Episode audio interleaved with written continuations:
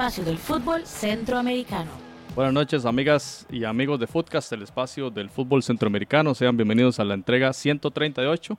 Hoy, con una noche muy especial, tendremos eh, una conversación sobre eh, el análisis más bien de la jornada de octavos de final, que como todos ya saben, ya definió la mayoría de equipos para cuartos de final de liga con CACAF 2020. Hay todavía llaves pendientes. Vamos a hablar de todas las novelas que se dieron en cada uno de los juegos, porque hay mucho drama y mucho, muchas historias que contar. Hoy, con mesa llena, Randall Sánchez, Jonathan eh, Corrales y Pablo González desde Salvador. Saludos muchachos, ¿cómo están?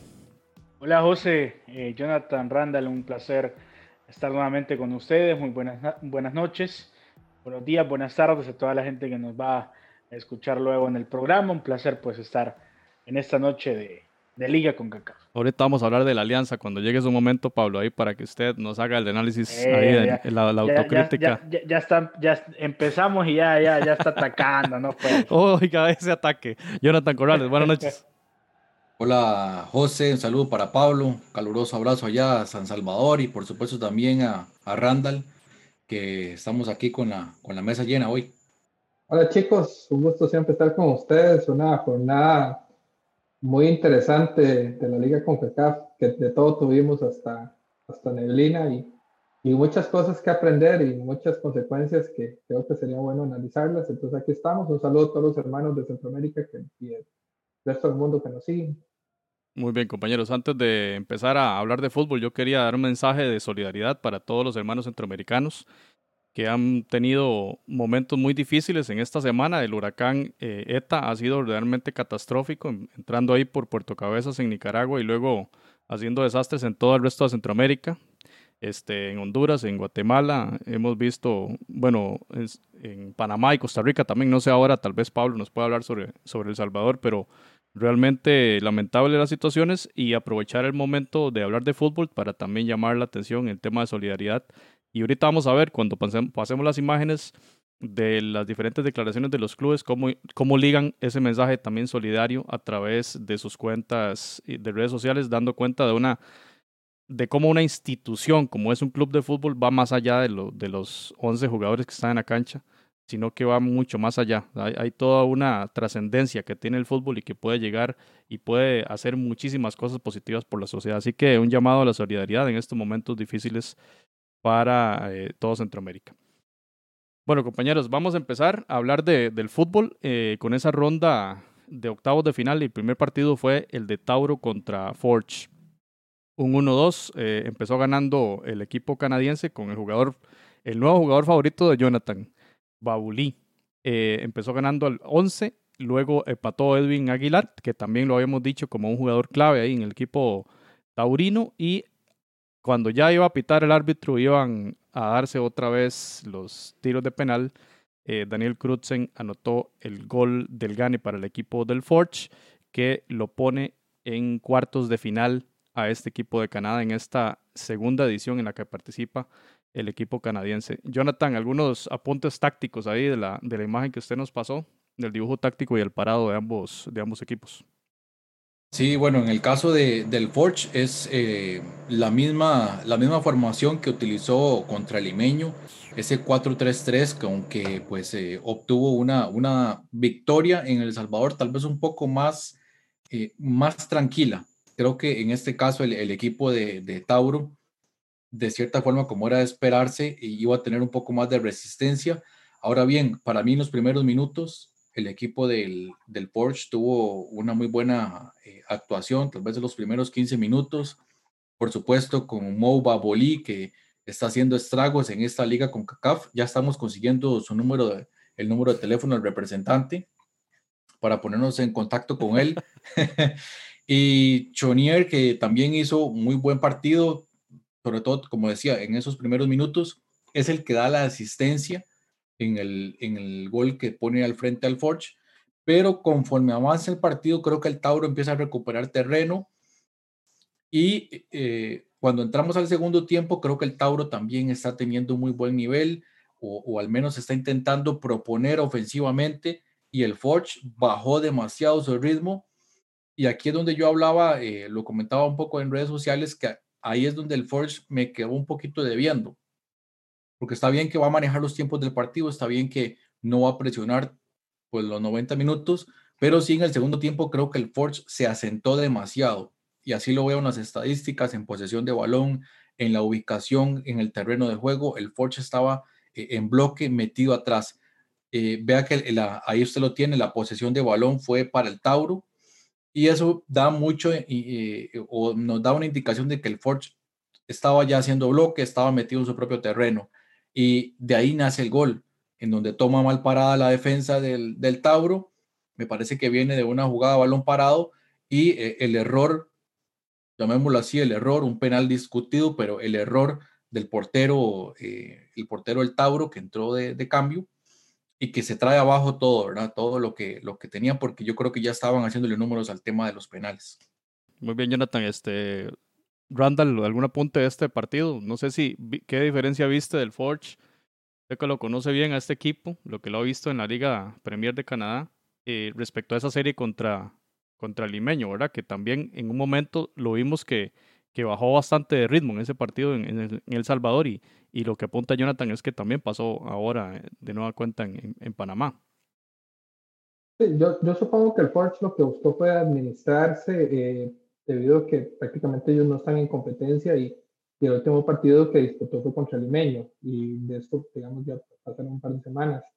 También enfrentó a un rival que físicamente eh, le igualaba, digamos que también eso, eso es un punto a favor, porque eh, si algo apuntaban los comentaristas, eh, y yo coincidía con ellos, en el partido contra el limeño es que el Forci sería más, digamos, más atlético que el rival salvadoreño, pero en este caso se enfrenta a los panameños que son iguales, que el fútbol le juegan de todo, todo.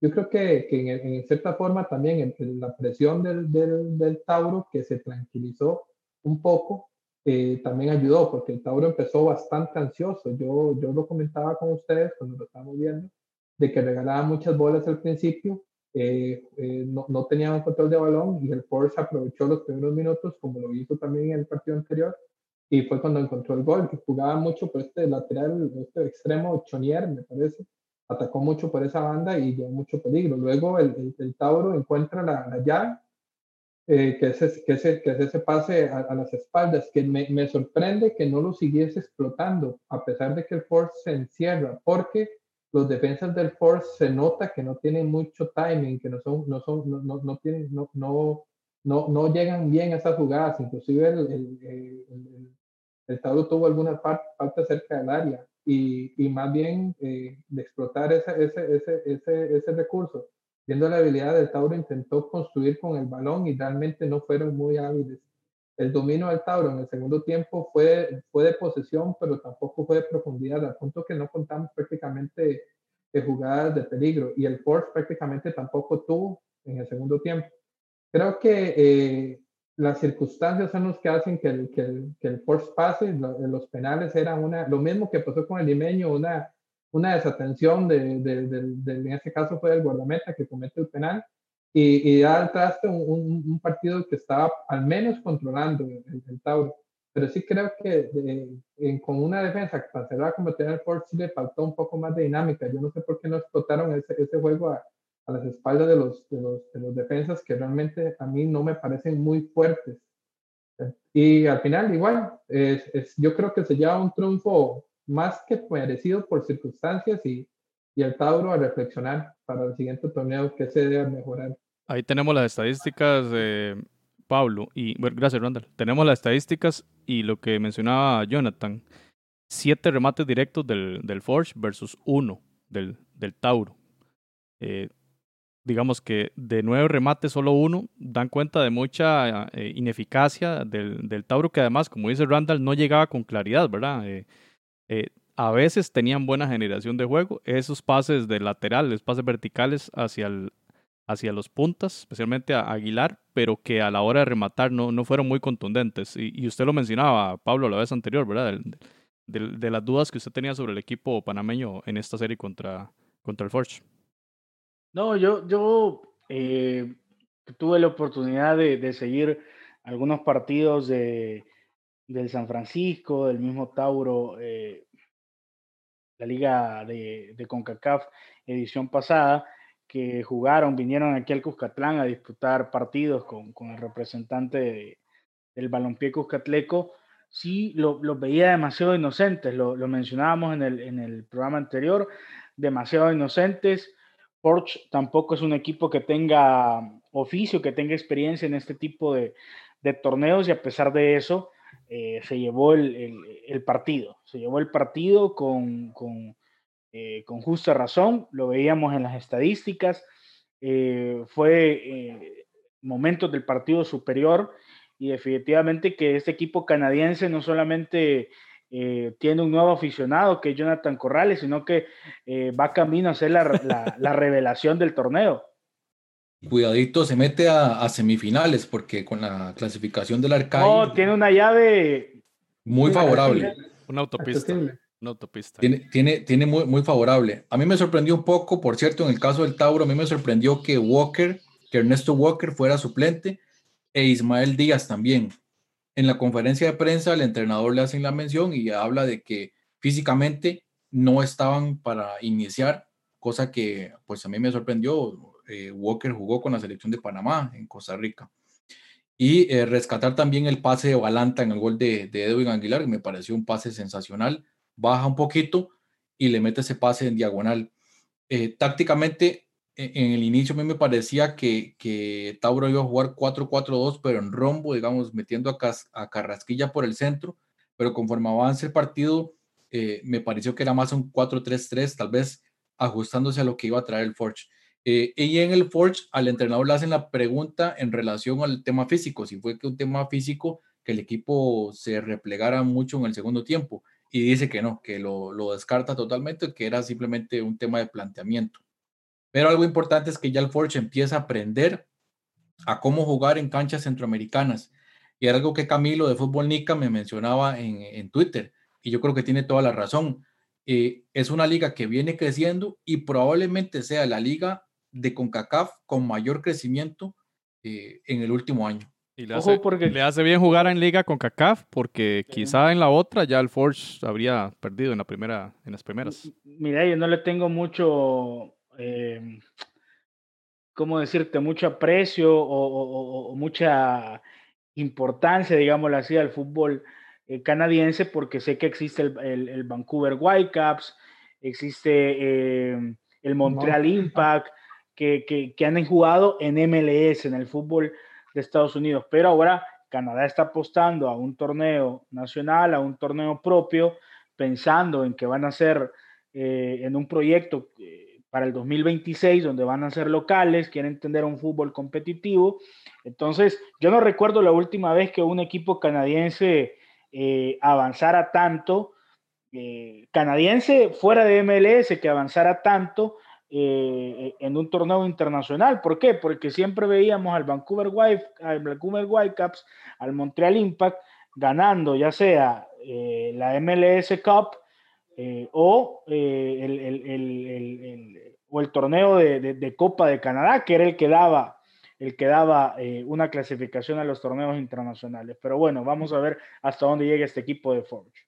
Yo, sí, no, yo no, creo, por ejemplo, que la liga canadiense llegara a un salto tan grande como lo hizo la MLS. Más, la MLS prácticamente ha tenido que esperar 25 años para ser una liga reconocida y todos sabemos el sistema, digamos, de mercadotecnia y el control que, que ejercen los, los, deportes norteamericanos. Yo creo que la liga canadiense casi que se hizo por una obligación de, de casi que cumplir formalidades de que, de que, cómo es posible que un país como Canadá no tuviese un campeonato.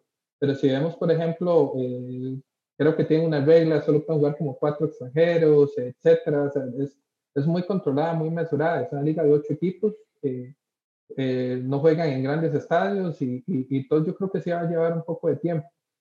también ahora lo vimos en, en, su torneo reducido y tampoco fue una liga muy competitiva. Yo creo que el Tauro, lo, el, el, el Porsche lo que, lo que se benefició fue que enfrentó a un limeño que era un equipo prácticamente desconocido fuera de, El Salvador y se enfrenta a un Tauro que, que pesó más su, su, su, inoperancia para poder traducir en peligro un dominio al balón realmente los méritos de ellos, que, que sí lo tienen a ser efectivos, pero prácticamente se encuentran un penal que se pudo haber evitado. Bueno, y destacar ahí, Randall, además de la de, de Baulí, que es la figura del, del, equipo, de hecho, nombrado por CONCACAF la figura del partido, también Choinier, que llevó demasiado peligro. Una, una de las jugadas del gol fue gracias, a, a Choinier.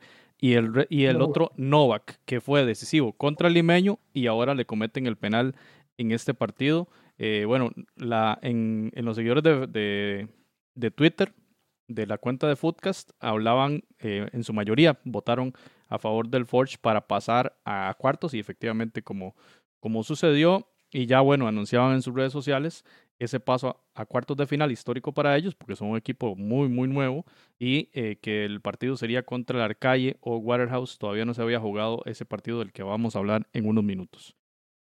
Pasamos al siguiente de los partidos. Este se jugó en San Pedro Sula y aquí empieza la novela de CONCACAF porque esta, esta llave de estos días fue verdaderamente dramática, sui generis, eh, un realismo mágico increíble de cómo se jugaron algunos partidos realmente como este, donde la cancha estaba absolutamente inundada. Eh, era peligrosísimo el tema de las lesiones. El huracán ETA en, Nicaragua y en Honduras, y aquí se decide jugar un partido de fútbol. Recordemos que Antigua había viajado en, autobús y bueno, todas las condiciones se dieron y bueno, con CACAF, bueno, no, no se dieron. Con CACAF decide jugar el partido uno por uno. Eh, empezó ganando el equipo guatemalteco, gol al minuto 5, Nicolás Martínez, y empató Alan Vanegas, que habíamos hablado también en la previa, que era el que venía haciendo más goles para el equipo de San Pedro Sula. Ese uno por uno que bueno, luego llevó a penales y gana el equipo eh, hondureño. Ahí está el parado táctico, donde bueno, se mencionó mucho, especialmente en la transmisión eh, argentina, ¿verdad? El tema de Palermo, el hijo de, Palermo, de, de Boca Juniors. Y no sé, en el tema de la antigua, que lo vimos con muy poco peligro, además que tuvo una expulsión muy temprano. Gran parte del segundo tiempo jugó con 10 hombres, también producto de, ese tema de la cancha. O sea, es que más bien una expulsión fue muy poco para lo que vimos en el terreno de juego. Y empecemos ahí con Jonathan, tal vez un poco del parado táctico de, de los, de los equipos en un juego que Quizá Jonathan no fue muy vistoso porque con esa cancha es realmente complicadísimo ser un partido atractivo para el, para el televidente. Sí, eh, en el aspecto táctico, Antigua es la misma, hizo la misma formación que utilizó en, en el partido que, que, que, había disputado anteriormente. E, ese, esa especie de 5-4-1 a veces puede, puede variar un poco dependiendo de las posiciones que tengan Josué Martínez, que a veces se va delantero acompañando a Nicolás Martínez.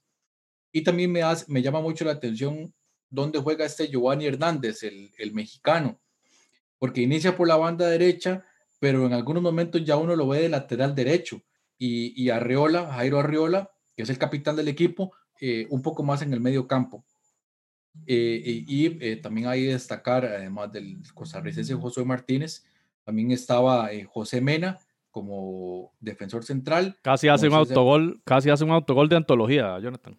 Sí, y recordábamos que en el partido que la Antigua le gana a Alcai, también tuvo una jugada muy peligrosa y ahora en esta también, eh, prácticamente estuvo cerca de regalar un gol. Se ha salvado. Tiene suerte José Mena. Y, y eh, por, por, supuesto, Moisés Hernández, muy recordado por la afición eh, sapricista.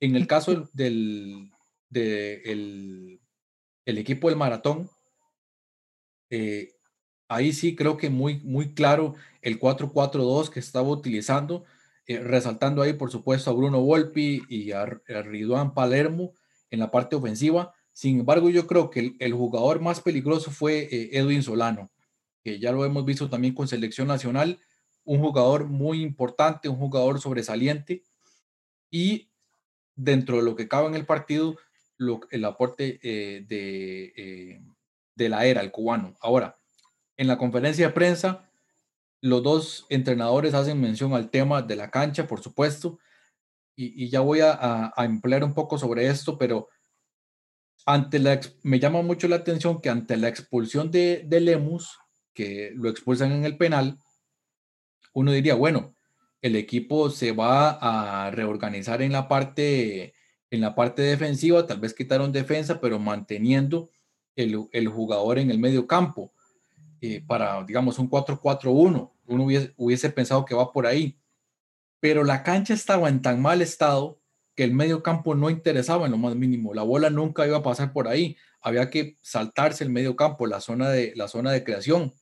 y por lo tanto el, entrenador de la, de la Antigua mantiene la defensa de cinco y deja solo tres mediocampistas. ¿Por qué? Porque el mediocampo realmente no interesaba.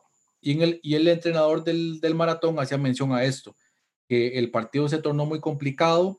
De hecho, dejó a, a Calix en banca por lo mismo, que era un jugador que venía en buen nivel y, y, en, y en, su lugar metió a, a, la era.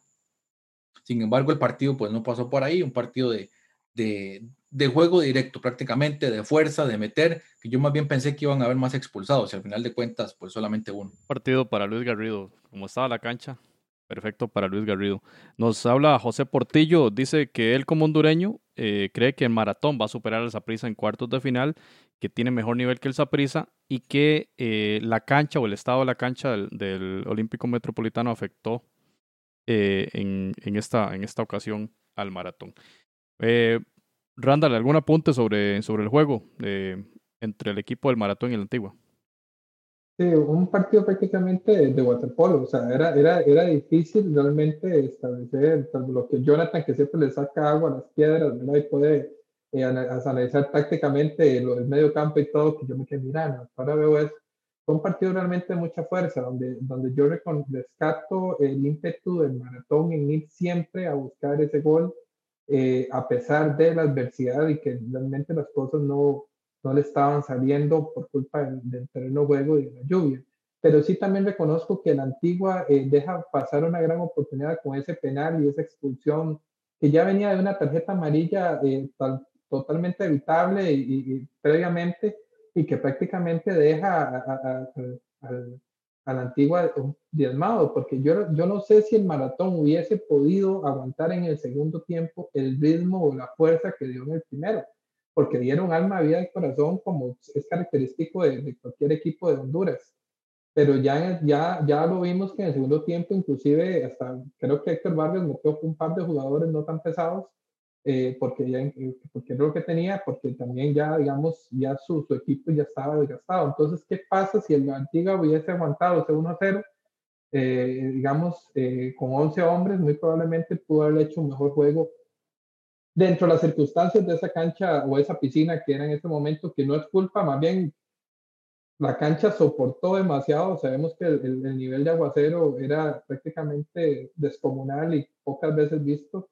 Y más bien, mi respeto, porque en otras circunstancias, en otras latitudes, como aquí mismo en Costa Rica, eso hubiese sido un barrial de motocross. Entonces, más bien, lo que estaba era negada. Entonces, también reconocer un poco eso, cómo soportó esa cancha la expulsión de la expulsión de Kenner Lemos fue al minuto 39. Así que corrijo lo que indiqué antes que fue el segundo tiempo, no fue en el primer tiempo. Y se hubieran aguantado el primer tiempo 1 a 0, tal vez hubieran podido hacer algo más. Luis Sánchez de Honduras nos dice que él no cree lo que opina José Portillo, que más bien Saprisa es el favorito y es el campeón, junto con quien pase del Olimpia Motagua, más lo que pueda hacer a la Juelense. Pablo, ahí. Es que, sí, sí, sí, José. Dale, dale. No, eh, lo que pasa es que Maratón yo creo que está uno o dos escalones por debajo de, Olimpia, eh, un escalón por debajo de Motagua. Tampoco es que, que, estén muy superiores estos dos equipos, pero yo creo que se le complicó a Maratón un, antigua, un equipo de Antigua que ya no tiene, ya no presentaba el mismo nivel que venía presentando en años anteriores, donde había sido animador del fútbol guatemalteco. O sea, de este equipo eh, de Antigua eh, llegó el Moyo Contreras de comunicaciones, que le, que le dio un salto de calidad. Eh, estaba también el delantero ahora de, de, comunicaciones Herrera, el, el mexicano. El Team. El Team Herrera, o sea, este, este, equipo aguantó y, yo pensé que, en penales podía dar la sorpresa.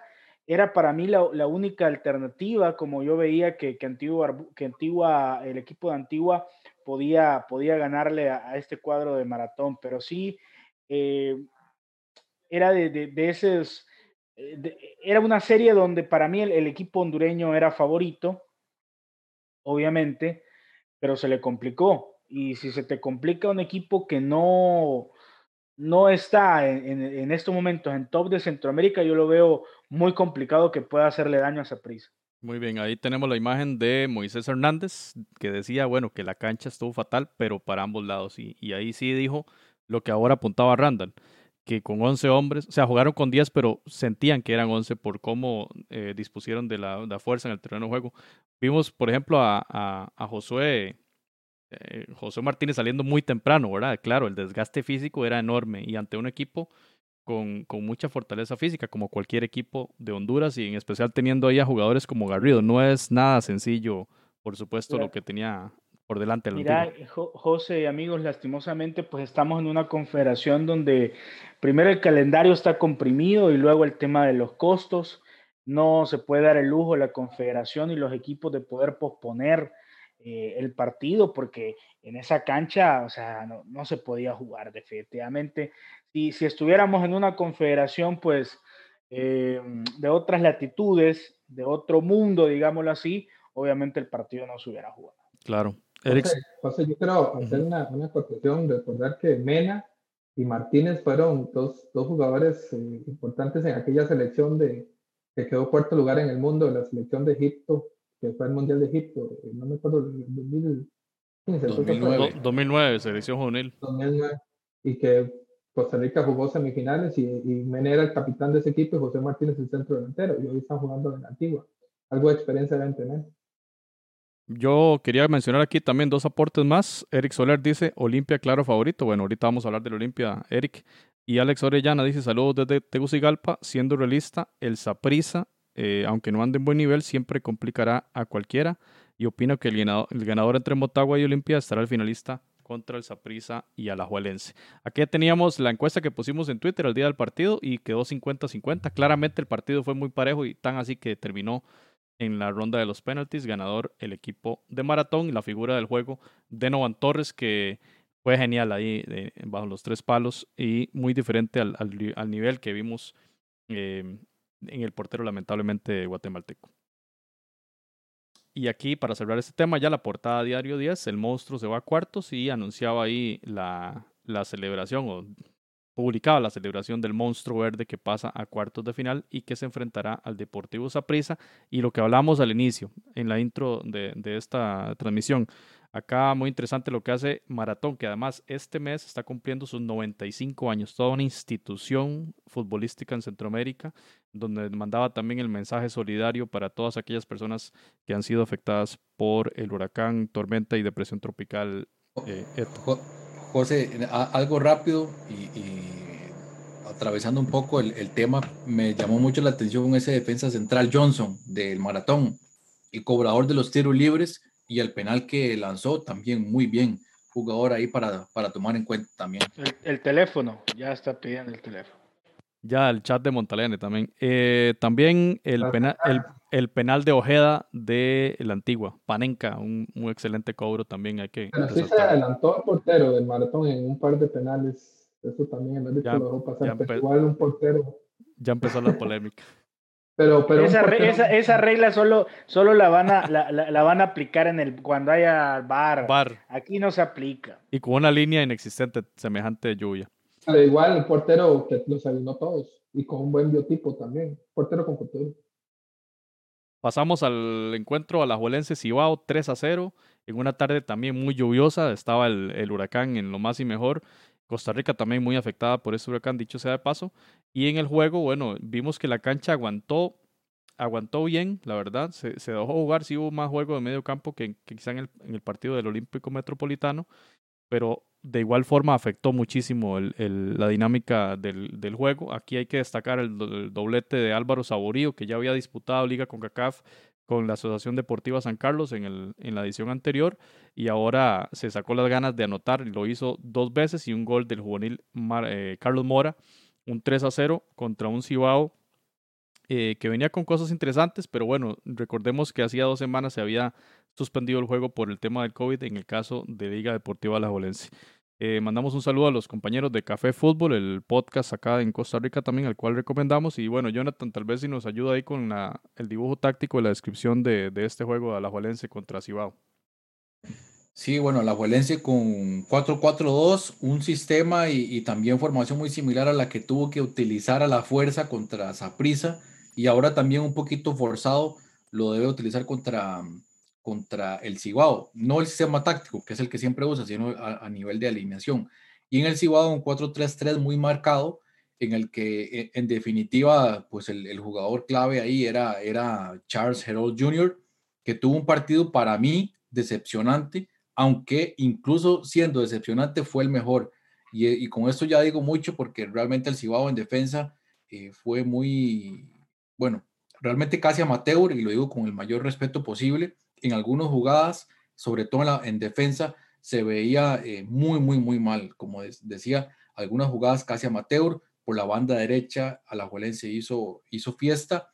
Y e, el penal, sí, me parece que un poquito discutido, pero dejando eso de lado, el equipo eh, del Cibao hizo realmente aguas. Creo que Alajuelense realmente ya eh, a los sí, a los 23 minutos iba ganando 2 a 0, 37 minutos iba ganando 2 a 0 y a partir de ahí lo de Alajuelense fue prácticamente caminando, no, no metió el acelerador porque si no el, Cibao se, se, podía haber llevado una goleada, una goleada peor. Ahí ponía en Twitter el, el equipo del Cibao la felicitación para Enzo Guzmán, el portero, 18 años eh, debutando en la selección, el portero titular, ya sabemos las razones que no pudo estar. Y complicadísimo, los relatores argentinos de ESPN hablaban de que parecía que la juela no, no metía el pie, ¿verdad? No metía el pie en el acelerador. Y bueno, creemos, bueno, al menos yo creo que así fue dosificó bastante eh, a la Juelense, conociendo la, situación de, la cancha, la posibilidad de lesiones y además de, un equipo diezmado por los casos COVID, ¿verdad? Que muchos jugadores, en especial su, mayor estrella, Brian Ruiz, no pudo disputar el, juego. Eh, Pablo, no sé qué, qué apunte tenés la participación de un equipo dominicano en, en Liga CONCACAF. Ya habíamos visto al Cibao en Champions, ¿verdad? Le fue bastante mal contra Guadalajara. Pero bueno, usted que sigue también cuentas de Twitter en, de Dominicana, ¿verdad? Vemos que sí hay eh, cierta afición y, sí se ve movimiento, ¿verdad? En, en, redes sobre, sobre la liga y sobre la liga dominicana y el, y, el seguimiento que hubo al partido. Pero ¿cuánto avance cree usted que pueda generar estas participaciones en liga con CACAF para el fútbol de, Dominicana, Pablo?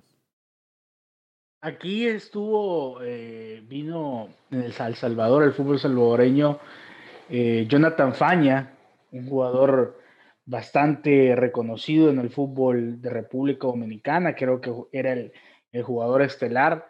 Se enfrentó varias veces en eliminatoria a la selección de República Dominicana a, la selecta y em, se le veía cierto avance, se le veía cierto avance a la selección y, yo creo que, que, que, a nivel de clubes pues le falta muchísimo, le falta mucho, José, amigos.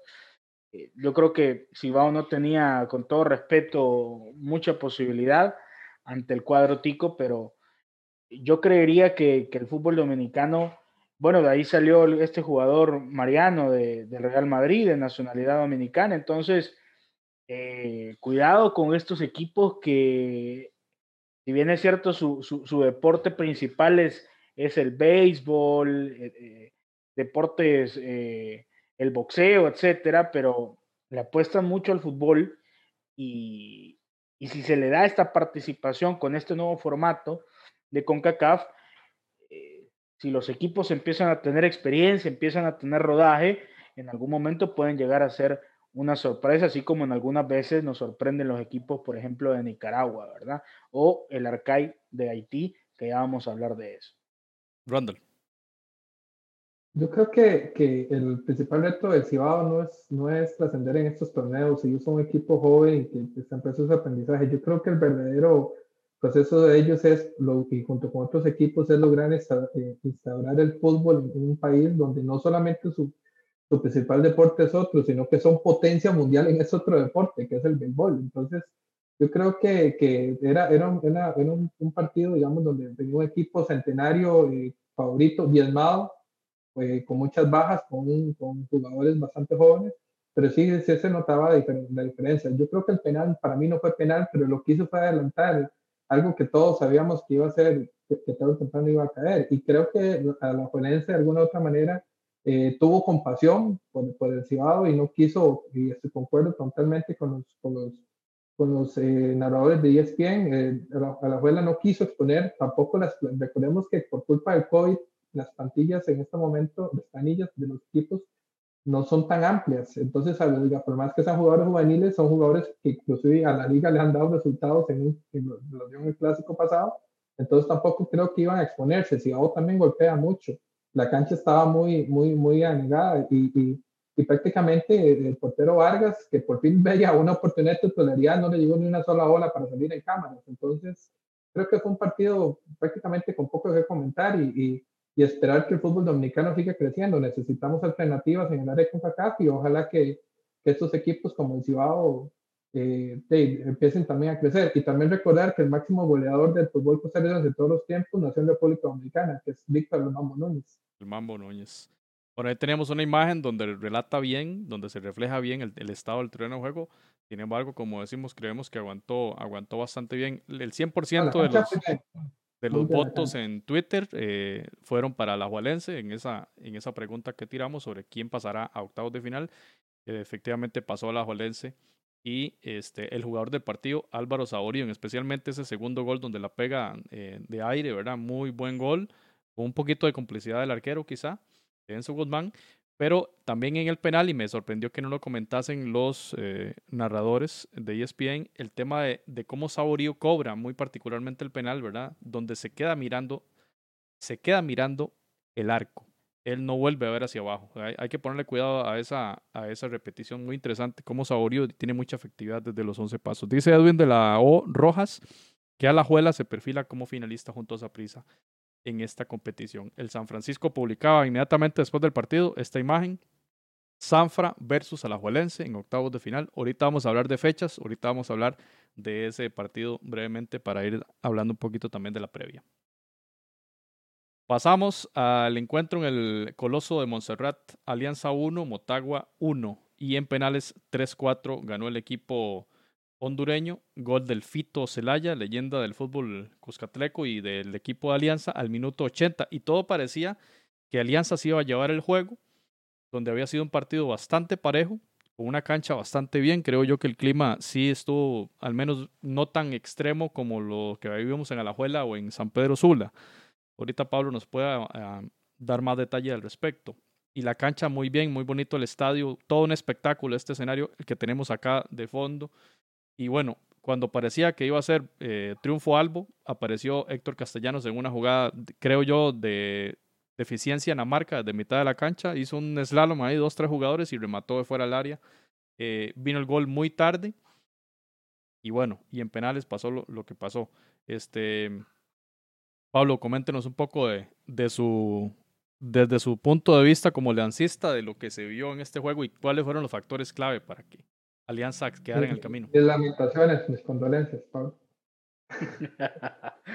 no, como, como bien decís, José, primero que nada, la cancha teníamos esa incertidumbre de ver si el partido eh, se iba a llevar a cabo, si, si, si, se iba a suspender, etcétera, por este tema de ETA, pero eh, pues un tema positivo es que, que la lluvia y el temporal no vino tan grave acá en el país, esperaban lluvias fuertes en el occidente y en el norte, pero pues acá en el centro no, no hubo mayor, mayor cosa en cuanto a, alguna tormenta. ¿no? Entonces, la cancha en perfecto estado para que los dos equipos dieran realmente un espectáculo. Vimos un juego bastante dinámico como lo esperábamos.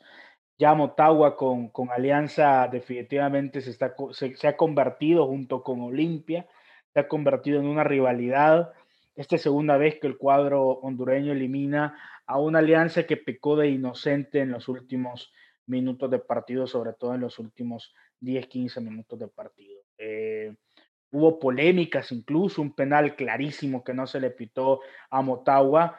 Y si hablamos de merecimiento, yo creo que Motagua tuvo, generó oportunidades de juego a su manera, a su manera, porque yo no, no, no, no, no vamos a decir ahora que Motagua fue muy superior y que vino a desplegar un gran fútbol, no, eh, juega a su manera, tiene su libreto, eh, ya lo hemos dicho aquí hasta el cansancio, explosividad en la banda, centro, eh, disparos desde media distancia, vino a hacer su libreto, físicamente se vio mejor que el equipo Albo y ahí es donde, donde lo superó totalmente el cuadro salvadoreño, generó oportunidades, si hablamos de merecimiento, yo creo que, que, Motagua tenía para, tuvo para liquidar el partido en 90 minutos. Alianza encontró un penal en una jugada individual de, de Wilfredo Cienfuegos sobre, sobre banda izquierda.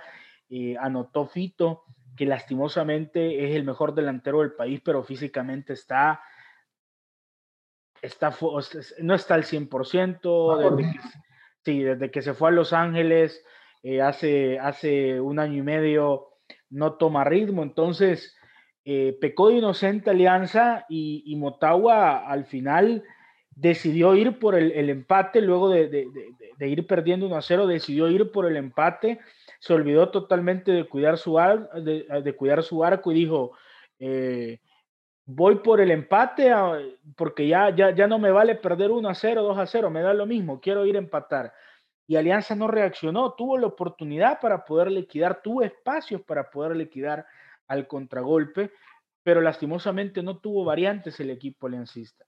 Yo te puedo decir, las bajas por COVID eh, le pesaron mucho, no tenía volantes de marca para poder hacer ingresar y cerrar el partido, no tenía defensas centrales más que un juvenil que lo, convocó de, de emergencia. Entonces, las variantes, el tema físico y, digamos, esa, es, esa dinámica de juego, ese biotipo de jugador que es el hondureño y que al final le sobrepasó totalmente en lo físico el cuadro salvadoreño fue lo que hicieron diferencia. Y vos me puedes decir, bueno, pero al final Montagua ganó en penales. Sí, luego del empate fue un tema psicológico, se vino abajo el equipo y eso pues impactó en los penales estaban ya prácticamente derrotados y, esta alianza no gana, no gana en penales desde el 2000, no gana una ronda de penales desde el 2004. Desde la final Apertura 2004 no gana una serie de penales, ha perdido finales, ha perdido eh, torneos de copa, ha ha perdido clasificaciones, así que ha sido un desastre en ese sentido. Fracaso total, definitivamente. Eh, alianza se formó, fichó para poder competir, para poder llegar a una final centroamericana, mínimo para poder llegar a una nueva semifinal. Es cierto, el sorteo no fue, no estuvo de su lado, pero a pesar de lo que es Motagua, que, lleva 300 partidos con el mismo técnico y este nuevo técnico de Alianza lleva 10 partidos, pero al final formó un equipo para poder ser competitivo, para poder clasificar y ha quedado eliminado tanto de Liga con CAF como de Liga de Campeones, así que fracaso rotundo. Bueno, y, si uno ve las alineaciones, buenas figuras en ambos bandos. Me parece a mí que Osvaldo Blanco hizo lo que pudo, hizo un buen juego de pivoteo, tuvo alguna que otra opción de gol, pero quizá no, no fue lo mejor, ¿verdad? Acompañado por... Por algún, momento, algún momento pecaba de individual. Yo creo que eh, quería mostrarse un poco, era, era, esta es la vitrina para que se muestren estos jugadores extranjeros que vienen al fútbol de Centroamérica y por ratos pecaba individual, pero por ganas, por entrega, no se le puede negar nada a Osvaldo Blanco. Destacar la, la, participación de Mario González, ¿verdad? Hizo varias paradas claves ahí en la alianza y, y, fue... No el titular. Y, y, fue clave para sostener, ¿verdad? Porque hubo momentos en que el dominio azul era, era muy, muy fuerte. Eh, Randall, ¿qué iba, iba a decir algo? Yo lo que vi, yo no vi, digamos, diferencias en talento individual. Lo que vi fue una diferencia de ritmo posiblemente precedida del contexto en que se desarrolla cada equipo por lo general. Yo le pregunté a Pablo si había algún equipo en El Salvador que presionara a esa velocidad a la alianza y su respuesta fue automática, ni siquiera en finales. Yo creo que eh, esto es un momento de que el equipo del fútbol salvadoreño empiece a, reaccionar. Ya es hora que el fútbol salvadoreño reaccione, porque es un fútbol histórico, es un, un país futbolero, o sea, y estuvo tapando un poco, pateando la bola hacia adelante, porque la Alianza le había hecho un partido importante al Tigres, porque había, le había ganado al San Carlos, porque al, Monterrey le había hecho. Pero realmente eh, el, fútbol salvadoreño necesita no solo que crezca la Alianza, necesita que crezca el Pirpo, el Paz, el Águila, hasta el Mituro Metapán. Entonces, yo, yo, yo, lo que vi fue eso, una diferencia, digamos, porque al Motagua, le, yo no dudo que los jugadores de, de, de, de, la Alianza tengan buen toque de balón, pero al Motagua le, bastó presión fuerte y rápida en media cancha, dos centrales grandes que pudieran contrarrestar a Blanco, que te imagino que la Liga Salvadoreña es un monstruo, pero tenías que enfrentar a dos, a dos, a dos centrales que son más rápidos, más altos y posiblemente enfrentan a jugadores mejores que él. Entonces, eh, eh, eh, y, y, cada vez que, que, que, que, el Motagua creaba una jugada de peligro, tenía una autopista detrás de las espaldas de los jugadores de la Alianza. Pero aún así, ¿sabes lo que más me duele esa derrota sin ser analista? Es que a pesar de que el equipo rival fue superior, a pesar de que tu portero fue la estrella, a pesar de que tu jugador está gordito y no está en ritmo, logran un gol faltando 10 minutos, es cuando, o menos de 10 minutos, es cuando un entrenador tiene que decir, ok, chicos, yo nos está dando una bendición aquí, ordenemos el equipo, hagamos dos bloques, no hagamos contragolpes a los locos, ah, no, pero le juegan de tú a tú al, al, al, al, Motagua. Entonces, ¿qué es lo que sucede? Si hubiera un solo jugador que hubiese estado al frente del jugador del Motagua, que es del anotador, que se me el nombre ahorita, un solo jugador que hubiera estado en su posición, para Castellanos. marcando castellanos, así que estaban marcando personal, porque todos iban detrás de los otros. Con solo un gol, pero todo el frente no llega al borde del área y no hace ese remate. Bueno, eh, eh, totalmente, digamos, obviamente, fue, juega lo físico, obviamente faltaban jugadores eh, importantes, pero, pero realmente ahí donde yo creo que el técnico falló totalmente. O sea, usted se, se, totalmente. cuídelo, por favor. O sea, las circunstancias, te regalan, un, te, te, pitan un penal y, no, y te regalan que no te piten uno. O sea, era un regalo de Navidad y no lo pudieron aprovechar porque se la creyeron. Totalmente. Y creo que eso es, estos torneos son para eso, Pablo, para aprender, para, para que el fútbol de la sí. se desarrolle. Sí, pero mira, Randall, eh, esta alianza lleva ya varios torneos internacionales, jugando con Monterrey, jugando con Tigres. No puede ser que siga cayendo en lo mismo. O sea, pero, no puede pero ser que, Pablo, que le sigan empatando y que le sigan ganando en lo último. Pablo contra Monterrey. Es el contexto donde está la alianza. También necesitamos que la alianza. Claro, claro. bueno el Tigres, se lo ha hecho Zaprisa, Motago, Olimpia. Claro. Pablo, pero vea, contra Tigres la defensa fue perfecta. Fue en, el, en, en, el partido en el Cuscatlán. ¿Qué pasó? ¿Por qué no? O sea, ¿qué cambió de, de meses? Por eso fue en febrero, si no, me, si no mal recuerdo. ¿Qué no, lo que pasa es que son, lo que pasa es que son partidos también di, diferentes porque Tigres vino a, a, a, a, a, tratar de gestionar el resultado y a tratar de, de llevarse un empate porque sabía que en casa iba a ganar. Entonces, eh, jugó un poco eh, observando al rival, eh, con un poco de, de, de, de, incertidumbre, digámoslo así. Luego, cuando el equipo ganó, estaba ganando, empezó a, a, presionar.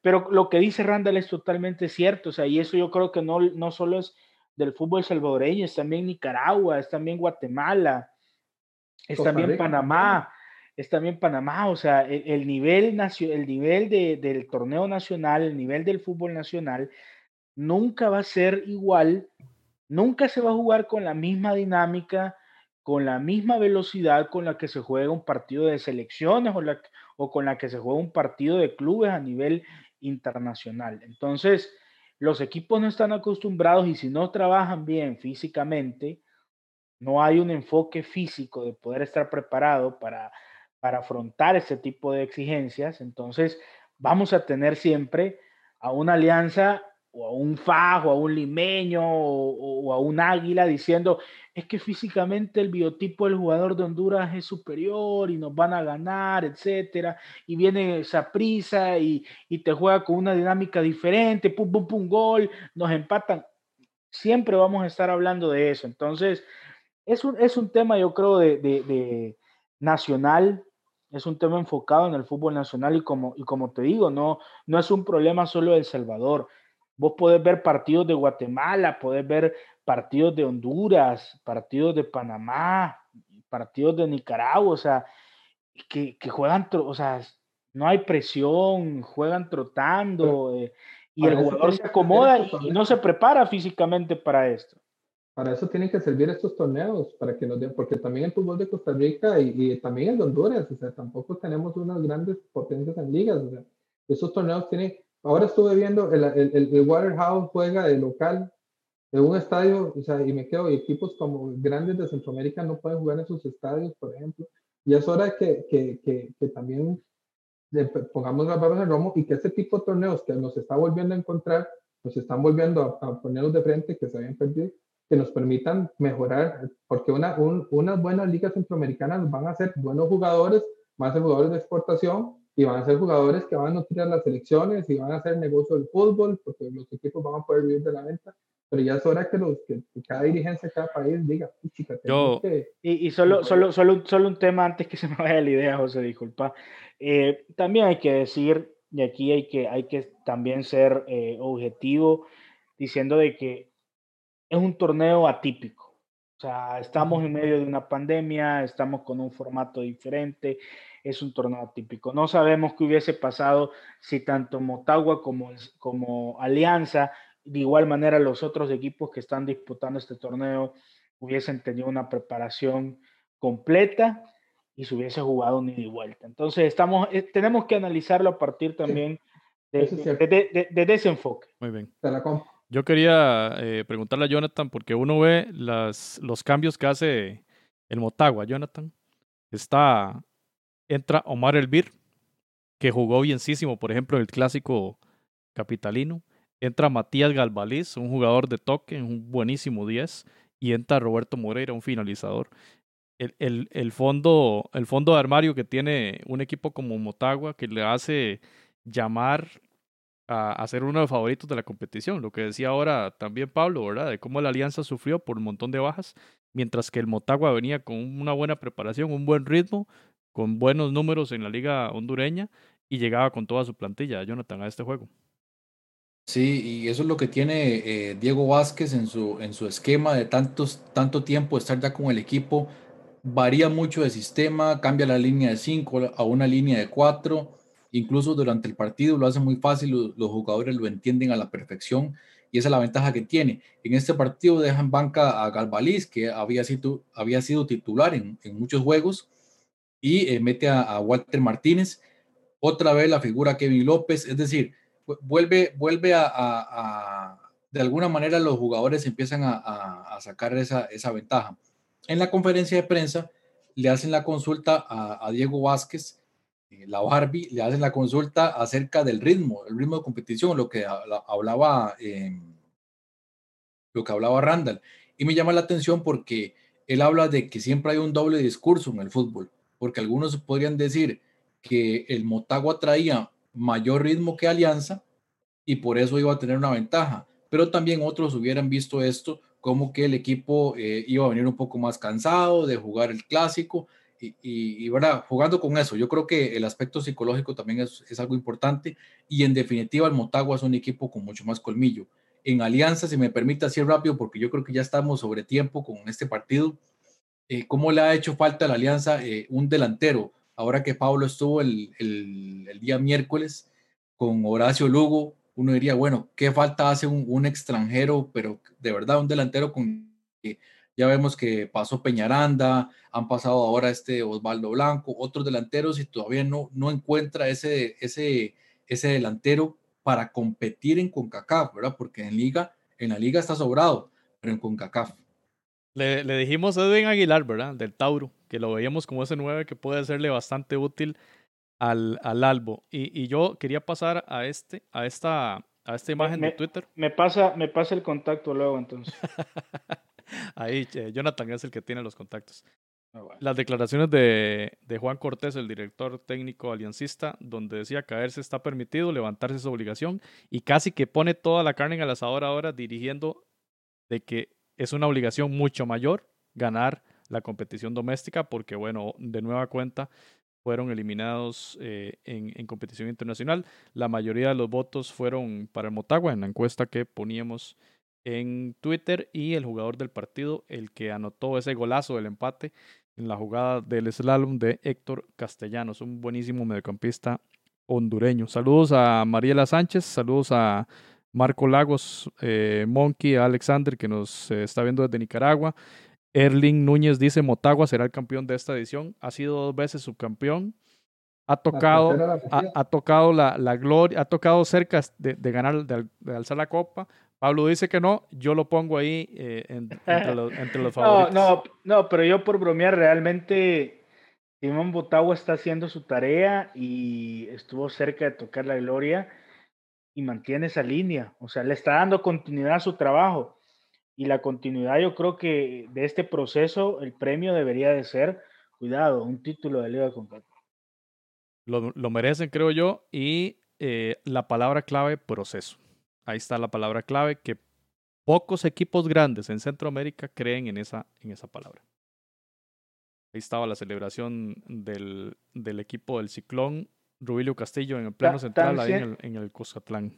Tan cierto es eso del proceso de que ahorita se habla que aunque yo, aunque eh, Juan Cortés quede campeón en la Liga Nacional con Alianza, esta eliminación probablemente le cueste el trabajo al final del Eh, ese es el tema. Y ya para cerrar el tema, el cierre de los aeropuertos por el tema del huracán eh, provocó que el Motagua tuviese que regresar vía terrestre, como lo hizo bueno, en la antigua también, en tanto en ida como, como en vuelta. Y lo que hablábamos al inicio del programa, también el llamado solidario del equipo del Ciclón Azul para con el tema de los damnificados y de las personas que han recibido la afectación del huracán. Muy bien, este partido vamos a verlo muy rápido. Eh, Waterhouse 1, Arcalle 3. Los goles fueron de Richard Calixt, Wendy Louis Jean y Johnny Pierre Paul. Y el gol de la honra, porque realmente no sé si lo merecieron, fue el del Waterhouse, Kendrick Howell. Eh, una imagen ahí un poco anecdótica del estadio. No era el Independence Park, que es quizá el, estadio más reconocido de, eliminatoria del equipo de la selección de Jamaica, sino que era un estadio muy cercano, como lo, lo dijeron en ESPN, el Kingston East. Y bueno, muy particular todo lo que vimos en ese juego. Eh, lo decían lo- los relatores de ESPN, un, un equipo con mucha impericia, pero que juega bien en función de los recursos que tiene. Logró ese 0-3 sin merecerlo realmente, sin generar, sin generar juego, pero la complicidad de, de King Chambers en la, en la puerta fue fatal, especialmente en ese primer gol eh, del equipo de Haití. En el Twitter, el equipo, haitia- eh, el equipo jamaiquino reconoció el, trabajo del Arcalle, le dio la felicitación y también argumentaban un poco esa enorme pausa de siete meses que tuvieron en la competición local, donde nos hablaba Jonathan la semana anterior, ni siquiera ha empezado la, la liga jamaiquina. Eh, fallamos quienes eh, respondimos a esa encuesta en Twitter, donde Waterhouse ganó o, era el favorito para ganar esta, esta llave, especialmente jugando local, y que había tenido un, un, un episodio anterior eliminando al Herediano, donde fue eh, competitivo, al menos en esos dos, dos partidos, y el jugador haitiano Richard La Calixt, el anotador de ese primer gol, que se le va de una forma muy inocente al portero del, del, del Waterhouse, que la verdad muy, muy inocente en esa jugada, quien otrora había sido el héroe, y así es el fútbol, así es el deporte, y así es la vida, El el héroe, el héroe del eh, Waterhouse. ¿Algún apunte de, de alguno de nosotros? ¿Quién quiere hablar de este partido?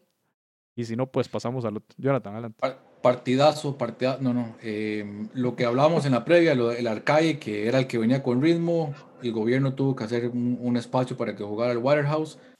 Decepcionante a Kim Chambers, que fue héroe en la, la liga con CACAF anterior, y totalmente desaparecido Colorado Murray.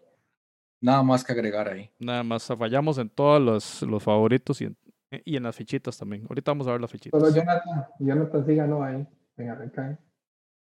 Yo estuve a punto de decir que Arcay iba a dar la sorpresa, no sé por qué. No, no lo a dijiste. punto. Solo por llevar la contraria al, Hombre, a, a Jonathan hombre, y, que, hombre. y, y que se hundiera el su ferry. Al intérprete. Hombre, poca fe. Pasamos al encuentro del día jueves por la noche.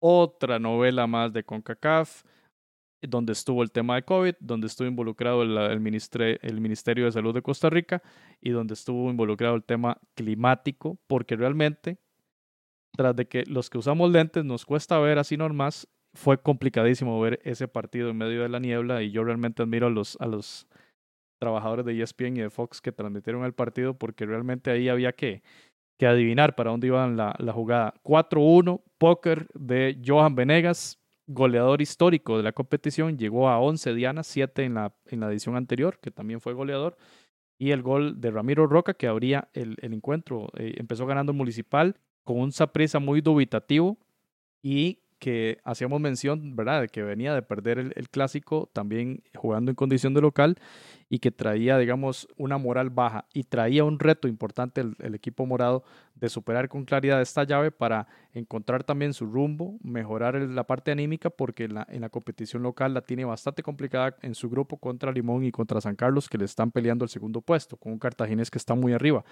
Pero sobre este partido, Jonathan, los apuntes tácticos de un juego del que dificilísimo de ver, ¿verdad? Y, y, dificilísimo el dibujo que se podía notar en esa cancha llena de neblina del, del.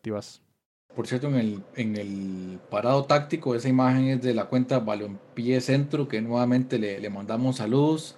La verdad que su contenido es extraordinario.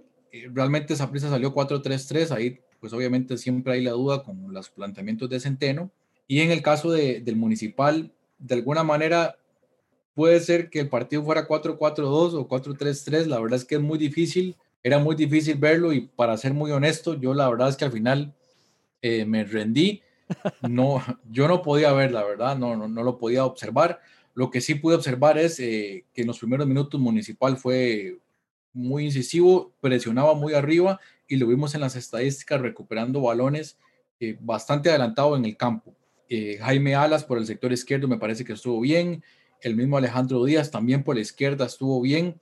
Por cierto, ahora que Pablo mencionaba jugadores de la antigua, bueno, Gambetita Díaz también, otro, un jugador que, que hizo fama en, en Antigua. Y, y, Ramiro Roca, que tuvo muchas oportunidades, tuvo como cuatro remates a marco y pues digamos que no logró, no lograba abrir las redes. Y por el contrario, prisa con mucho menos llegadas, pero absolutamente letal en el caso de, Johan Venegas, tuvo cuatro remates a marco y cuatro goles. Y yo creo que eso habla mucho de, la calidad de un jugador que no necesita crear demasiadas ocasiones, las que tiene las va a convertir y por algo es el goleador de Saprissa en esta, en esta liga de CONCACAF. En definitiva, un, partido que para Saprissa se le pudo haber complicado, pero supo resolver porque al final de cuentas el Motagua, eh, perdón, el Municipal creo que en defensa mostró falencias que sin duda la falta de costumbre de una competición como esta, creo que le pasa factura, lo que ustedes han venido comentando.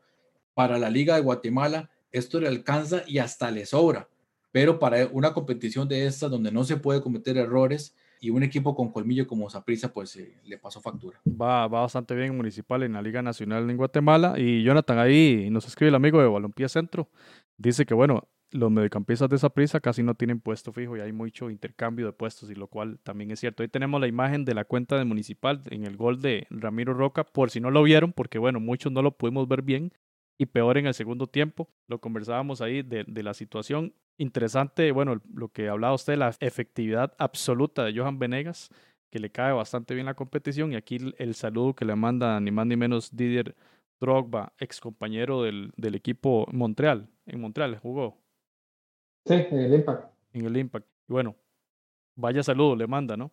Bastante interesante el equipo de Zaprisa. Son muy amigos. Sí, exacto. Estrenando el, el escudo del, del, campeón, bastante, bastante bonito en el, en el uniforme morado.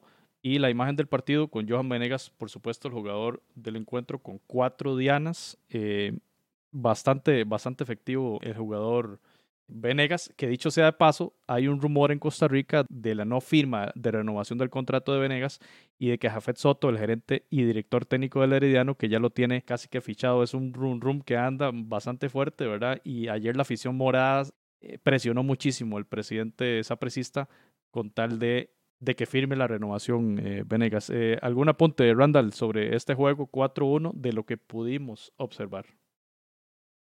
Eh, yo creo que fue un partido que Zaprisa ganó porque es prisa.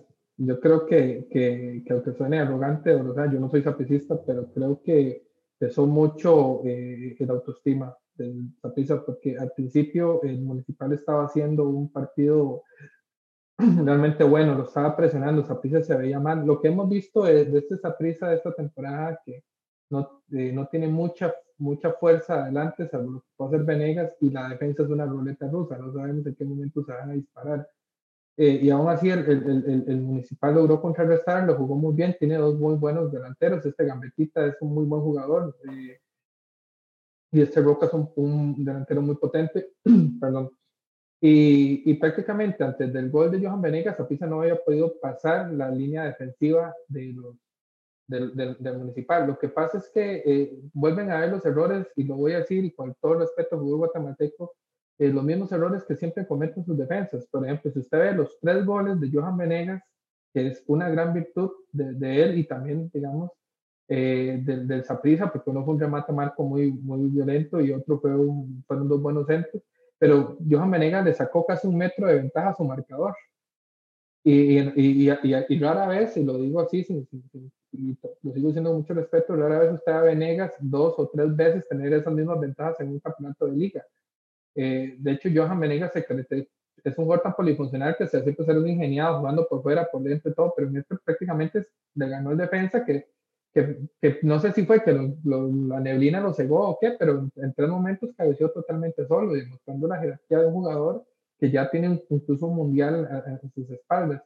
Entonces yo, yo, yo lo que pienso es, digamos, de que el municipal no hizo un mal partido, se desconcentró, eso sí, Saprisa cuando, cuando logra, eh, y aquí en Costa Rica lo vemos, cuando Saprisa logra eh, agarrar un pequeño ritmo de, un partido hay que pararlo porque si no mete uno, mete tres. Entonces, creo que eso le pasó también factura al municipal y, y luego, yo no sé, yo tuve que, fue tan difícil ver ese partido que yo tuve que prácticamente ponerme un par de bistecs en los ojos para desinflamarlos porque estaba viendo así, ya, ya, ya, se me estaban saliendo para hacer caricatura. Eso fue un partido, un partido de radio en la televisión prácticamente. Ni, ni siquiera el Cartago, que está acostumbrado a jugar con neblina, no hemos visto partidos tan, extrañaba la época en que quemaban llantas y para quitarle neblina, pero ahora pues amor yo creo que no hacen eso. Eso pasaba acá, acá en San Carlos. Vean, eh, Cristian, un saludo a Cristian, dice que si es cierto que Maratón será, eh, será local ante prisa ya casi lo explicamos Cristian, y Carlos dice que Motagua ya ha perdido dos finales, no tiene sangre de campeón, Saprisa o Alajuelense, uno de ellos dos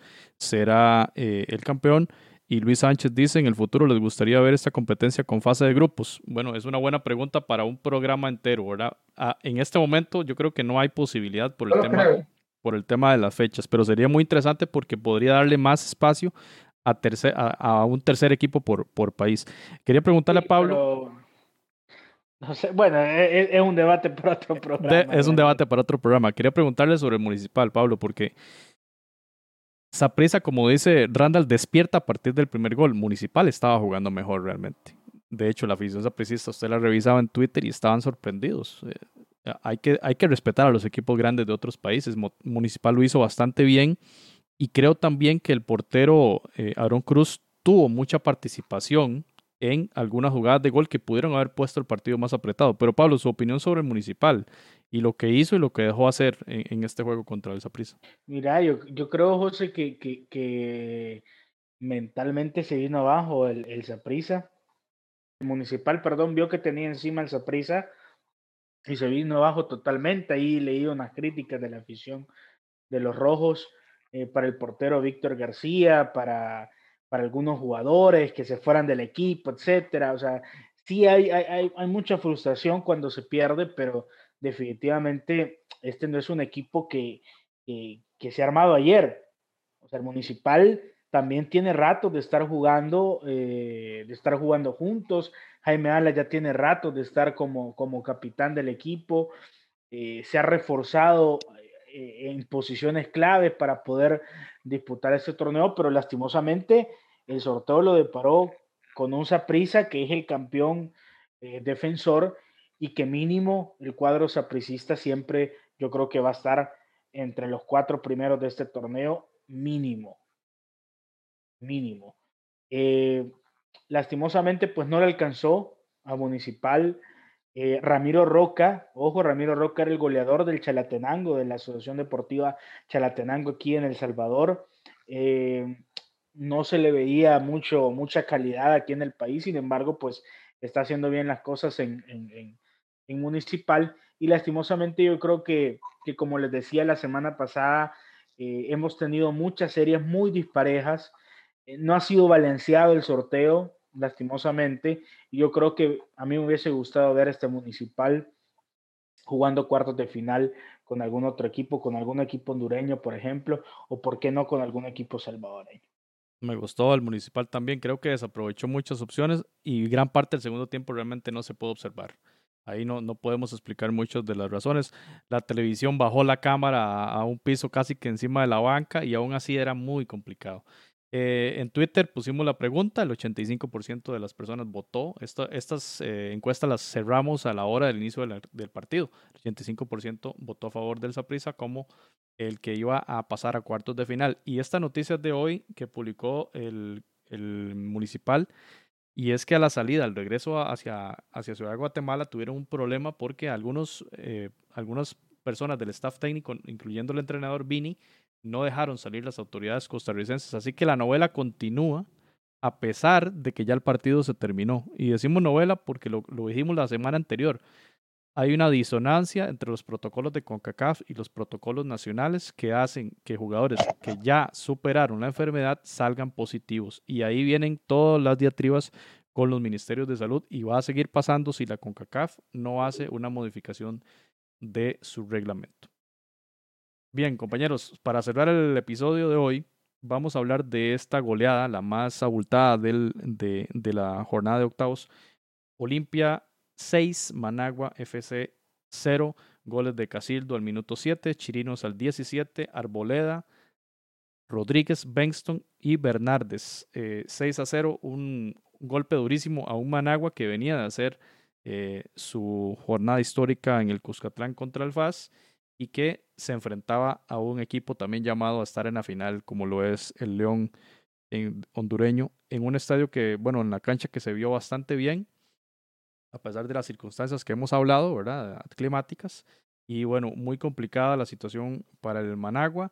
Em, un 6 a 0 poco se puede decir. Lo que sí podemos decir de este equipo blanco es el poder que tiene arriba Jonathan. Eh, Jerry Bengston, que podemos bautizarlo como el enmascarado, porque es el único jugador quizá en el mundo que, que, que trabaja eh, y juega sus partidos con, con mascarilla y a la par de Justin Arboleda, un depredador del área también con una corpulencia impresionante y todo el poder ofensivo que tiene el equipo del, del Olimpia, Jonathan. 6 a 0. Sí, el 4-4-2 muy clásico que ya le habíamos visto el Olimpia en, la, en la liga, en la, en la Champions, que es el único equipo de Centroamérica que aún está en Champions. Eso también es importante y em, el, el, equipo del, de, Managua muy metido atrás, eh, intentó resguardarse en lo que podía, pero eventualmente los goles cayeron a balón parado y sobre todo también incluso, eh, por ejemplo, el gol de Michael Chirinos, que, que, lo recuerdo uno de los seis, con un montón de marcas encima, aún así lograba rematar y, y fácilmente muy, muy vulnerable la, la, defensa del Managua, que lamentablemente pues hasta acá termina su, su, su aventura en Liga con CACAF. Una buena aventura, me parece positivo hasta el momento, pero una goleada que lo pone ya, digamos, con los pies en la tierra sobre el nivel ya de equipos un poco más, eh, más importantes en el fútbol centroamericano. Ahí tenemos la imagen, Jonathan, del gol de Chirinos. Ahí tenemos a dos hombres, marca estampilla, tiene a Jerry Bengston, el enmascarado ahí entrando al, área pequeña para un pase. Decide tirar, rastrear un pase a la red. Pero ¿cuántos hombres? Ahí contando al 23 que tenemos ahí en, el ingreso, en el vértice. Estamos hablando de siete hombres tomando en cuenta al portero. Eso en el, en el segundo gol. En el primer gol está la imagen del centro, donde tenemos a ocho hombres más el portero. Nueve jugadores del Managua estaban en el área había una disposición eh, defensiva importante, pero el, posicionamiento de los jugadores no, no estaba. Ese, ese jugador de la izquierda, Casildo, el 3, fue el que ahí en esa jugada hizo el primer gol. Entonces, quizás sí, eh, mucho aprendizaje para el equipo eh, nicaragüense. Aquí unas declaraciones de Pablo Gallego, el español, quizás la estrella del equipo nicaragüense, decía, se acaba este bonito camino gracias a la gente que apoyó. Ahora toca pensar o pelear en la liga para volver a, este bonito campeonato. Se refiere a la, competición de Liga con CACAF. Vamos Leones en las buenas y en las malas. Y ahí mostraba en las fotos el intercambio de camisetas con Diego Reyes, atacante del Olimpia, y también declaraciones de Diego Peláez, centrocampista del Managua. Se acabó la experiencia en CONCACAF. Dura derrota por el resultado abultado. Fueron muy superiores. Y ojo aquí lo interesante para darle el paso a, a, a Pablo. fueron muy superiores y nos sirve para ver lo que es el fútbol de primer nivel. Cabeza alta y pelear en la liga. ¿Qué opinión tiene de esto, Pablo, de estas declaraciones del jugador Peláez? Mira, para lo que hizo Managua, para lo que eh, eh, para su primera, no, no sé si primera participación, pero para lo que ha hecho, es totalmente comprensible, es totalmente comprensible. Pero si, si fuera un Real Estelí, por ejemplo, obviamente que no, no sería inaceptable porque eh, Real Estelí, Alianza, Municipal, no son equipos nuevos en estas ligas. Entonces, para un Managua sí, para mí, haber derrotado al Club Deportivo FAS, que es uno de los grandes de El Salvador, es totalmente eh, destacable. O sea, hubiese sido algo totalmente desastroso para Olimpia y una sorpresa monumental si hubiera clasificado en esta serie. Este fue el techo del Managua, era el techo del equipo nicaragüense y lo que se hizo y lo que ha hecho, ojalá que sirva para que otros equipos de Nicaragua puedan imitar su proceso, pueda imitar su trabajo y ellos puedan también ser parte de esta liga de CONCACAF. Al final ese, ese, ese es el objetivo, Randall siempre lo dice, ese es el objetivo de, este, de estos torneos, que, los, que, que el fútbol de cada país crezca por estas exigencias que, que te genera jugar con una Olimpia, que como vos decís, eh, es candidato al título. Candidato al título. Randall, eh, Sí, adelante, adelante. No, no, dale, lo que ibas a preguntar. No, quería, eh, quería hablar del, del, chat, donde ya empieza el eterno debate que si Olimpia o Saprissa es el mejor de Centroamérica. Dejemos ese debate y vea, que lo hablemos en la cancha. Randall, hablemos, hablemos de, de, del Olimpia. Eh, obviamente, eh, como dijo Jonathan, único club vivo de Centroamérica que va a disputar la Liga de Campeones. Ya tenemos noticias, vamos a hablar pronto de eso. Eh, está preparado para, para todas las competiciones, porque está en esta competición que termina en enero, hay que recordarlo, en diciembre va a jugar la Liga de Campeones y por supuesto que está peleando ahí con el Motagua en la Liga Nacional de Honduras. ¿Qué, opinión le ves al, al, al Olimpia con lo, que, con lo que podemos ver en los resúmenes? Porque estábamos viendo el partido ayer del Saprissa y Municipal.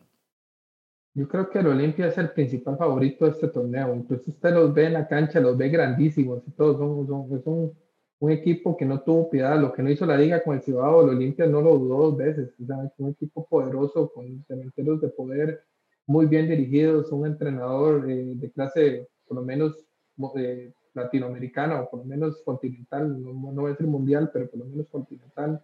Su campeón del mundo. Y, y, su campeón del mundo. Y creo que, eh, creo que es la salida nada más todo este año en Buche, ¿verdad? Si no me equivoco creo que prácticamente mantiene, mantiene el mismo equipo, a diferencia quizás de los equipos de Costa Rica, que siguen siendo favoritos, pero de una otra manera en el fútbol se ve que hay una transición donde se está apostando mucho por jugadores jóvenes y donde se redujo el número de extranjeros para poder llenar esos espacios de jugadores que se, que se fueron.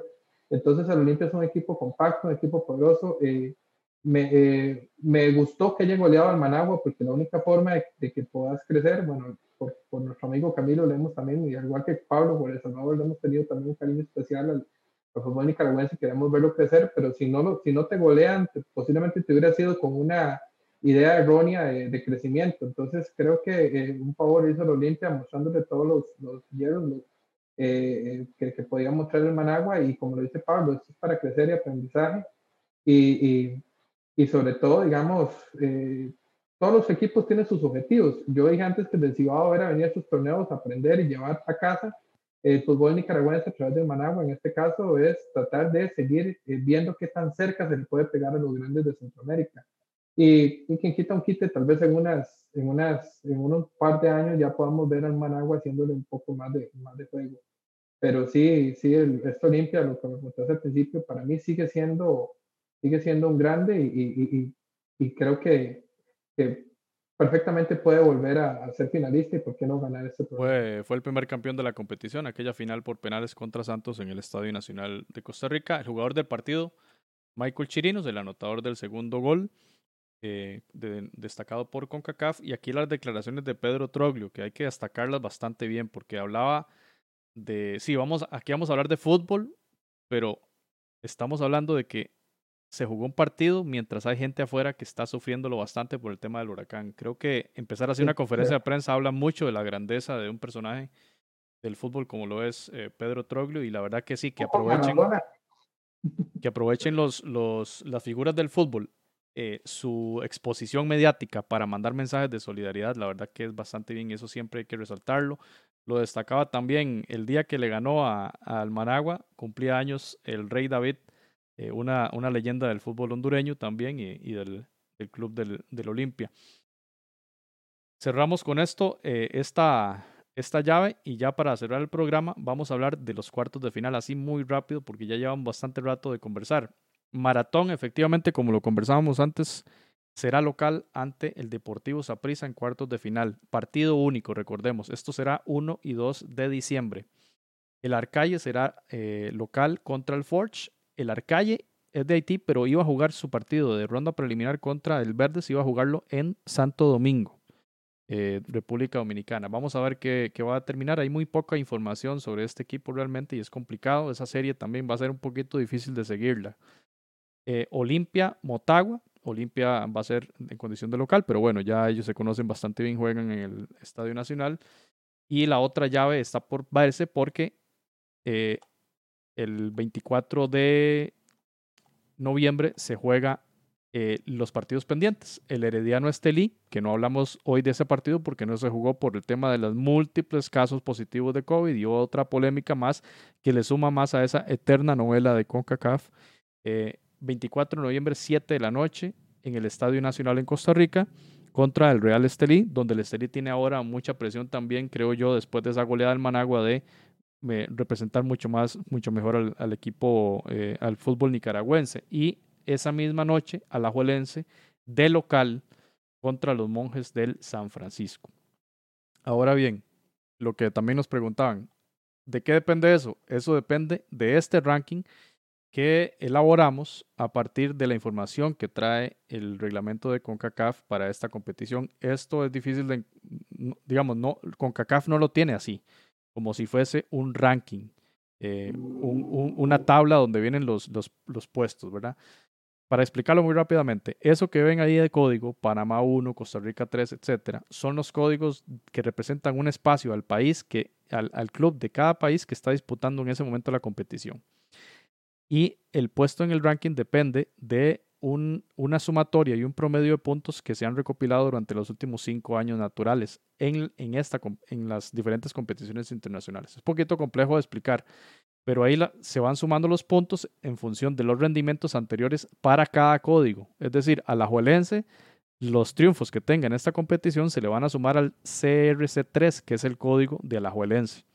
Si el, próximo año Cartaginés va a ocupar ese puesto, Cartaginés va a tener ese número de ranking y por lo tanto va a tener ventajas, las ventajas que inicialmente fue construido el ranking para, para distribuir a los equipos en el bombo, en los bombos para la rifa. Ahora CONCACAF los está utilizando para determinar quién va a ser el local en estas rondas que pasaron a partido único. El reglamento de CONCACAF es muy estricto, dice, cuando haya eh, situaciones de fuerza mayor, se cambia el reglamento y punto. Y se acepta o se acepta. Y así está estipulado. Ahí tenemos la tabla, los que están en rojo son los equipos que ya fueron eliminados de la competición y los que están en negro son los equipos que se mantienen en competición y sus respectivos puntos en el ranking. Por eso Maratón va a ser el local ante Saprissa y por eso la Jolense va a ser local ante San Francisco, a pesar de que anteriormente eh, se había determinado que San Francisco iba a ser el, eh, el equipo local. Básicamente esa es la razón em, por la cual se dan así las distribuciones de las localías y las visitas. Pienso yo que hubiese sido más justo jugar semifinales y final en un país neutral. Eso hubiera sido lo más justo para evitar este, estas dinámicas. Ahora, la polémica se va a disminuir en el sentido de que no hay afición. Si hubiera afición, sí sería mucho más caótico. Sea, ahí para agregar en este caso y que han habido muchas dudas, sobre todo con el tema de Saprisa, que fue campeón en el torneo anterior, pero Saprisa entró al torneo anterior como Costa Rica 3, como CR3. Entonces, a la Juelencia que aparece ahí de segundo en la tabla, tiene que agradecerle a Saprisa. Saprisa le dio una gran ventaja porque ahora el primer lugar, el ranking que era Panamá 1, que era Tauro, ya quedó eliminado. Es decir, ahora si Alajuelense sigue progresando en el torneo, va a ser local en todos los partidos, porque no hay nadie que esté por encima de ellos en este momento.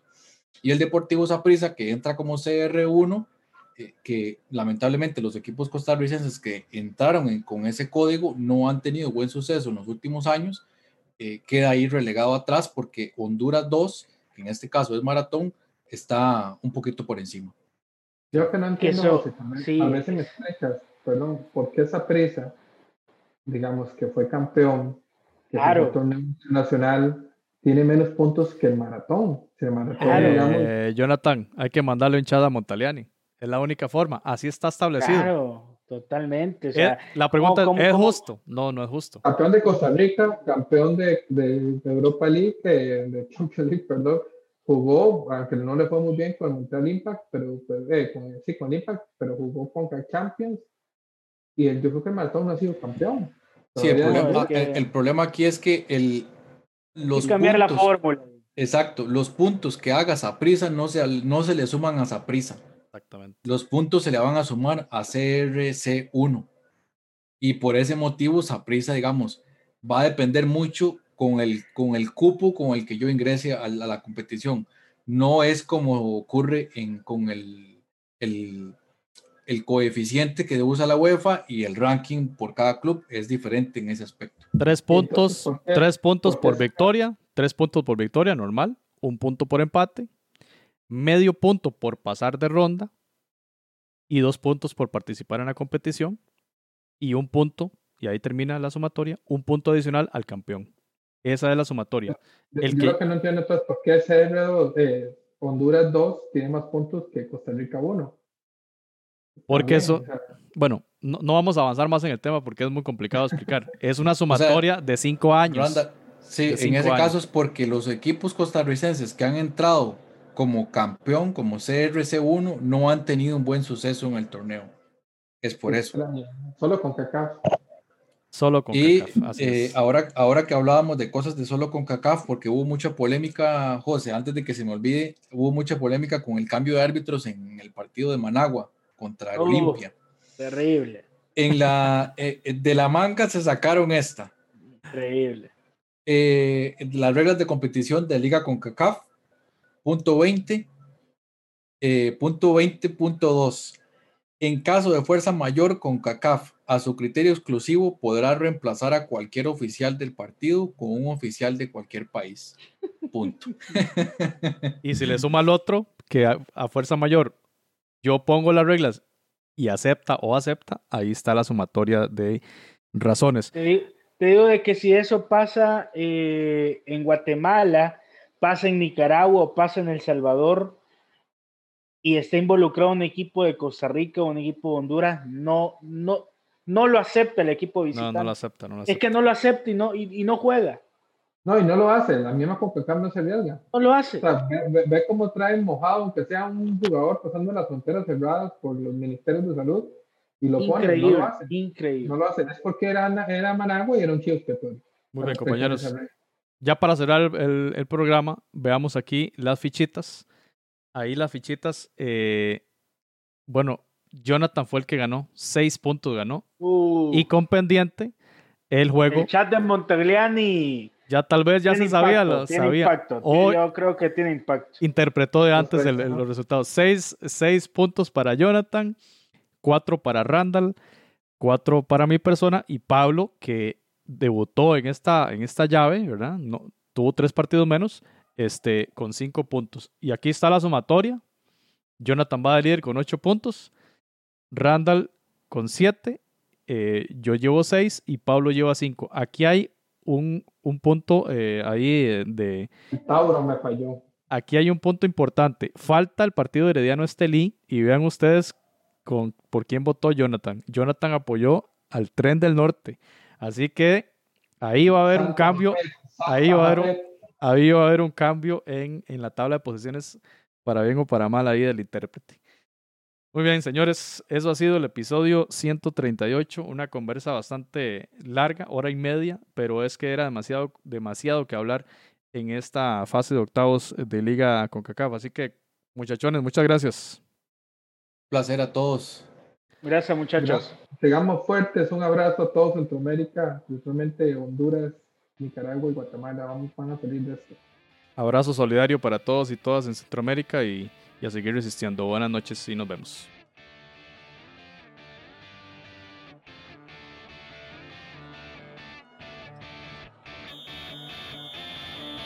Footcast, el espacio del fútbol centroamericano.